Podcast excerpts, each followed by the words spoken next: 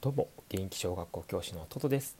皆さんのお子さんが1ミリでも良くなる平日の20時にスタイフでねお悩み事を受付中でございます。ご新規さんも大歓迎です、えー、なんとなくねしんどくなってきましたよねほんと暑くて。さて今日はねテストが10点アップするお手軽なワンランク上の振り返り方法ということで、えー、3つ、えー、お話をするうちの2つ目をねお伝えしていきます。点数をね少しでもアップしてやる気をアップしてほしいですよね。でそんな声に向けての配信ということになります。さて結論はね間違った問題の分析癖をつけるということで、えー、学習に対して自主性を持たせるためにはという話をさ、えー、先ほどというか、えー、今日させていただきました。でねティーチングよりもコーチングの方でやる気を引き出しましょう。自主性引き出しましょう。そういう話でしたね。でね2つ目のワンランク点数が良くなる言葉がけの方法というのを、えお伝えしていきますね。具体的な言葉がけの内容に入っていきます。お子さんへの言葉がけって思ったよりもちょっと難しいですよね、うん、非常に難儀だなっていうふうに私は思いました。でねほんと思春期の子とか特にそうだし12年の子とかもなかなか難しいなっていうふうに思います。まあけれどもね思ったよりね言葉がけは実は単純でして、うん、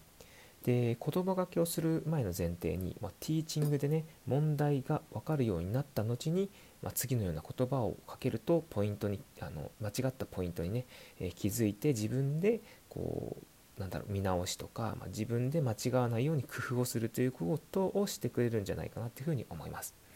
で技としては主に3つになります。オープンクエスチョン、数値化、リフレーミング、まあ、この3つになりますね。でまずねオープンクエスチョンなんですけどこちらはねあのコーチングの中のね、えー、ものになります。でいつどこで何をどのようになどの質問をすることを言います。でね、まあ、例えばこんな感じです、まあ、どこで間違ったと思う？っていうふうに聞くだけでもなんか自分で振り考えるんですよ子供が。あとはね次は何をしたら丸になるかな？とかどんなことに注意したら丸になるかな？まあ、そういうふうにお伝えしたらいいかなというふうに思います、うん、意外とね柔らかい感じに聞いたらねそうだなって考えたりします。でもし答えが出てこなかったらあのもう一度まあポイントをいくつかね割ってこう作ってその中のどれだと思うっていうことを伝えてあげたら多分あこれだと思うってちゃんと言ってくれるからあのいくつかねこうじ絞ってねお伝えしていただいてもいいかと思います。で2つ目の数値化です。で1つの問題または課題全体の出来具合を振り返ります、うん、でね10点満点の何点か自分で振り返らせるんですよ。で例えばこんな言葉がけ。10点満点なら何点だったかな？とかあと1点良くなるにはどうしたらいいかな？とかあと満点か丸をねもらうにはどうしたらいいのかな？とかね。これでねなんかその時の問題に対して自分の評価を自分で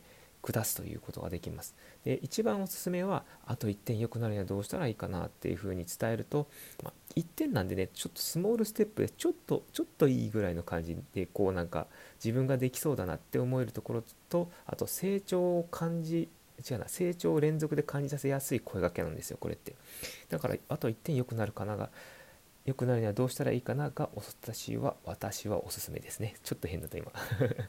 で。リフレーミングということなんですけれども、えー、問題問題というか物事の、ね、捉え方をね質問で考えて別の角度から考えさせる方法です。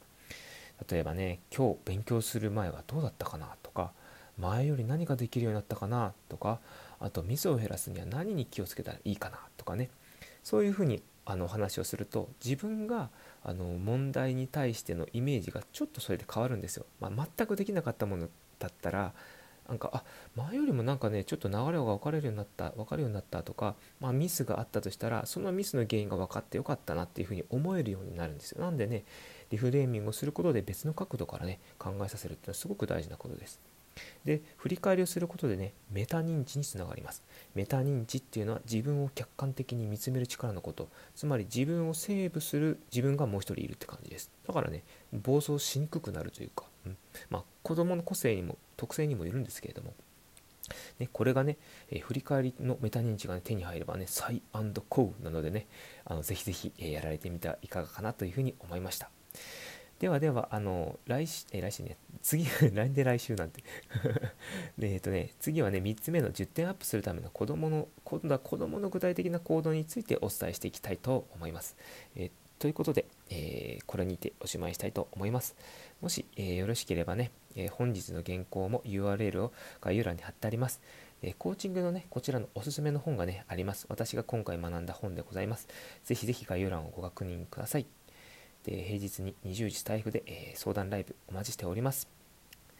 とフォローボタンをお届けすると、フォローボタンをすると私の相談タイムがね、相談がね、タイムリーにタイムリーにこう伝わるようになります。はい。もしよろしければ、それといいねのハートマークもお待ちしております。それではちょっと長くなって申し訳ございませんでした。それでは皆さん、良い一日をお過ごしください。失礼いたします。